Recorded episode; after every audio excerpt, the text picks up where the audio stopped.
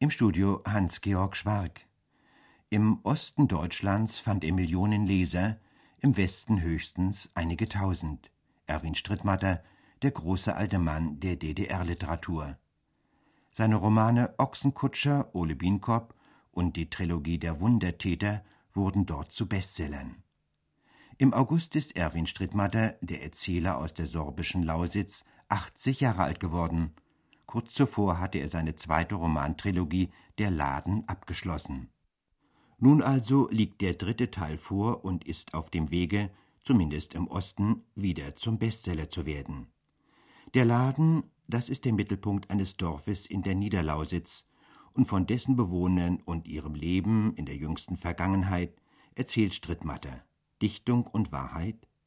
Andreas Rummler besuchte Erwin Strittmatter. Inwiefern ist denn jetzt zum Beispiel Wahrheit und inwieweit ist da Dichtung eingeflossen? Ich nehme an, dass da auch der Pferdezüchter Strittmatter seine Liebe zu Pferden eingebracht hat, dass seine Schreiberfahrungen eingeflossen sind. Könnten Sie das mal so konkret vielleicht ein bisschen erläutern? Ja, das ist eigentlich in, in, im Laden, im zweiten Band, im ersten Band, ja, glaube ich schon, dass ich mit meinem Großvater auf die Pferdemärkte fuhr und dass ich also ganz frühzeitig mit Pferden vertraut wurde. Und das habe ich natürlich mitverarbeitet. Und die Pferde haben mich nie wieder losgelassen, als die Möglichkeit bestand, als ich kein Wanderarbeiter mehr war und mich niederließ. Da waren sofort wieder Pferde da. Aber dass die den Roman beherrschen, das möchte ich nicht sagen. Es ging mir darum zu zeigen, weil im Sozialismus immer geheißen hat, ist doch äh, jeder Schriftsteller wird gefördert oder wo sich ein Talent zeigt, wird gefördert. Und ich war zuerst sehr stolz und äh, darauf, denn wenn mich jemand gefördert hätte in früheren Jahren, dann wäre ich sehr froh gewesen. Aber dann äh, setzte eine Schwemme von Leuten ein, die ein kleines Talent hatten und nun also zu Schriftstellern gemacht werden wollten. Und da konnte ich nicht mehr mithalten. Das war dieser sogenannte Bitterfelder Weg. Da bin ich dann aber auch ausgestiegen. Das konnte ich nicht verantworten, wo das dann hintrieb, diese Geschichte. Aber im Großen und Ganzen wollte ich beweisen, dass wie das Regierungssystem auch aussieht, das Gesellschaftssystem, ein Schriftsteller, ein Künstler es immer schwer hat. Es sei denn, er ist ein Intellektueller, blanker Intellektueller, was ich nicht bin, und hat viel äh, Bücher gelesen und hat aus vielen Büchern eins, ein neues geschrieben. Und ich wollte aber immer das Leben beobachten und daraus meine äh, Konsequenzen ziehen. Und es war immer etwas in mir, ich glaubte immer, ich müsste meine Mitmenschen, das hat aber nichts mit Aufklärerei zu tun, äh, darauf aufmerksam zu machen, man kann die Sache auch so sehen. Das war ein Bestreben. Und das geht durch den ganzen, die ganze Ladentrilogie. Was ich sehr schön finde in dieser Ladentrilogie ist, sie sind sehr sensibel sprachlich und in ganz simplen Formulierungen wird eigentlich sehr viel deutlich. Wenn Sie zum Beispiel jetzt im dritten Teil an einer Stelle relativ weit hinten schreiben, Ihre Mutter unterbrach ihre Ohnmacht, als es um die Auflösung des Ladens geht, dann ist über diese Ohnmacht und also Entschuldigung, die Mutter des Esau Matt, ich, ich werfe jetzt mal Dicht und Wahrheit ja, ja. durcheinander, dann ist eigentlich sehr viel über diese ganze Situation mit einem einzigen Wort gesagt. Inwieweit ist denn bitte der Laden authentisch? Lassen Sie uns doch bitte auf diese authentischen Momente einen Augenblick zurückkommen. Der Laden ist völlig authentisch. Ich bin nicht hineingeboren, aber äh, so wie der erste Band anfängt, 1919 haben wir diesen Laden übernommen, da war ich sechs Jahre alt. Und der hat mich natürlich durchs ganze Leben, soweit ich überhaupt dort war, begleitet. Ich war ja dann viel unterwegs. Und der dritte Band, der schildert die Rückkehr nach dem Krieg. Und der Glaube daran, dass man etwas was gewesen ist, nochmal erleben kann. Und das äh, bewahrheitet sich nicht. Und das wollte ich auch beweisen, dass man nicht zweimal das Gleiche erleben kann. Was mich fasziniert ist, äh, wie Sie aus persönlichem Erleben, zum Teil ja auch aus den aus der Schilderung der Lebensläufe der Leute, die da im Laden verkehren, ihr Bier trinken nach Feierabend, dass Sie da eben eine ganze Menge Biografien erzählen. Sie sind eigentlich sehr, gehen eigentlich sehr verschwenderisch um mit Ihrem erzählerischen Fundus. Ich könnte mir Kollegen von Ihnen denken, die da etwas sparsamer wären oder mit ihrem Fund mehr wuchern würden. Sie, äh, sie bringen ungeheuer viele Biografien, interessante kleine Erzählungen. Und was mir aufgefallen ist, es wird aus diesem persönlichen Erleben im Umfeld des Ladens unter der Hand eine Art Epochenpanorama, ohne das aber jetzt hervorzuheben und zu betonen. Ja, das ist äh, meine Art zu psychologisieren. Äh, es gibt, ich möchte mal so sagen, Schriftsteller, die ganz auf intellektueller Basis arbeiten, die das zusammenfassen in irgendwelche freudschen Theorien oder so. Äh, ich bringe immer erst das Leben und versuche dann also daraus ein, eine, eine Nutzanwendung ist auch falsch, aber irgendeine Erkenntnis zu gewinnen.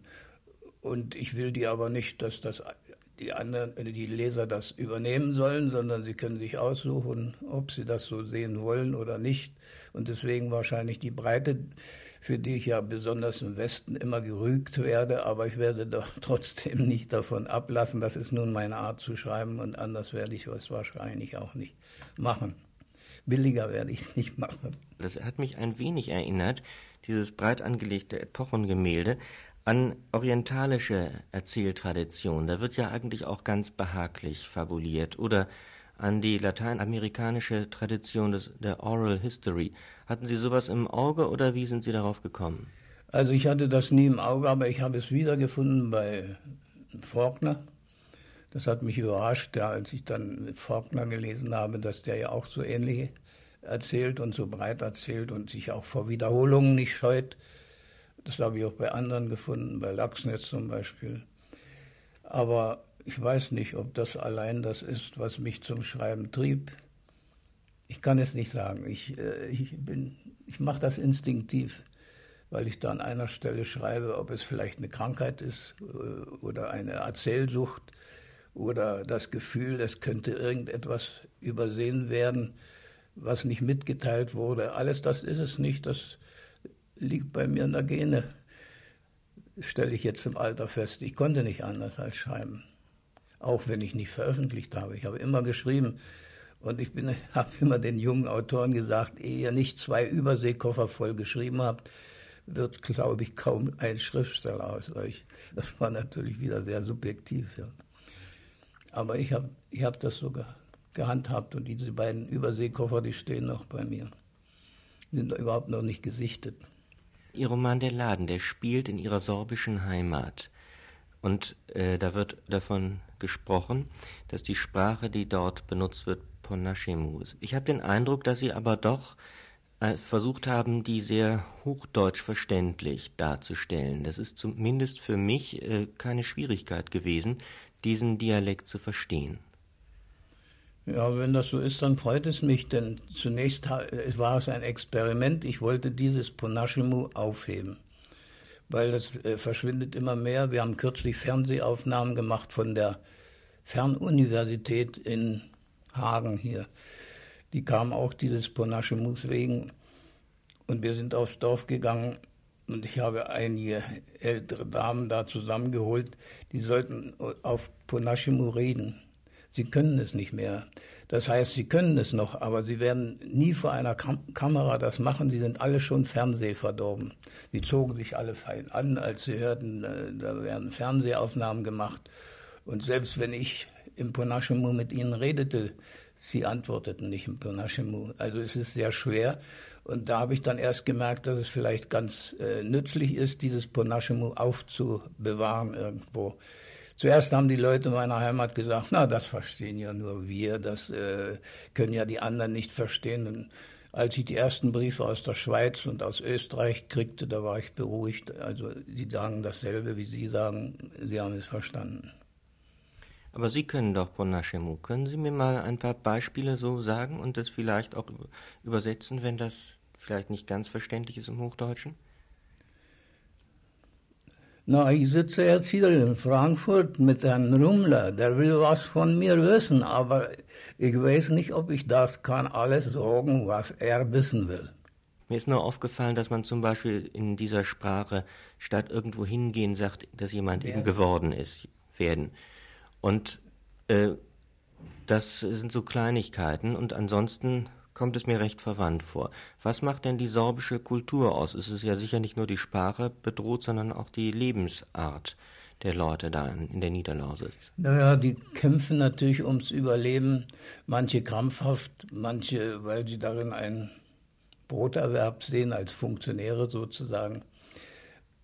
Zuerst, äh, als diese äh, merkwürdige Einheit zustande kam, hat man ihnen viel versprochen, dann hat man sie wieder fallen lassen und jetzt neuerdings bemüht man wieder, sich wieder um sie. Aber ich glaube, das ist ein fruchtloses Unterfangen. Das wird sich wohl nur in den Urcharakteren fortsetzen, nicht in der Sprache.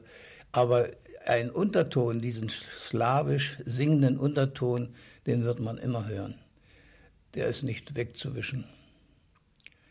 Den kenne ich unter Hunderten aus, wenn ich irgendwo hinkomme und ich höre einen aus dieser Gegend sprechen, so Hochdeutsche auch, sich bemüht zu sprechen, ich erkenne ihn sofort. Was bedeutet der Laden eigentlich für Sie? Wenn ich das jetzt vergleiche mit Ihren anderen Büchern, mit dem Ole Bienenkopf, dem Ochsenkutscher, dem Wundertäter, das ist ja Ihre zweite Trilogie und auch eine Trilogie, an der Sie über Jahre gearbeitet haben. Was bedeutet es eigentlich für Sie, dass jetzt dieses Buch fertig vorliegt? Ja, es könnte fast so aussehen, als wäre es ein Abschluss, aber ich merke jetzt, da ich viel umherreisen muss, dass ich viel lieber am Schreibtisch säße und was Neues schriebe. Und äh, ich glaube, wenn die Sache jetzt aufhört mit dem herumgereicht werden, dass ich dann auch wieder am Schreibtisch sitzen werde, sofern mir die Gesundheit das erlaubt aber als einen Schlusspunkt sehe ich es noch nicht. Andreas Rummler sprach mit Erwin Strittmatter.